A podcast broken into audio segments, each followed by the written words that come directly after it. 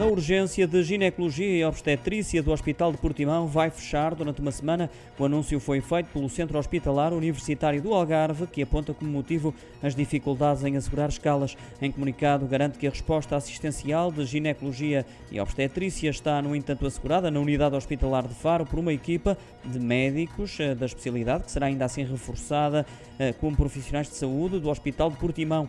São já vários hospitais por todo o país a encerrar os serviços de urgência de ginecologia e obstetrícia, que levou já Marta Temido, Ministra da Saúde, a anunciar um plano de contingência para responder a este problema até setembro.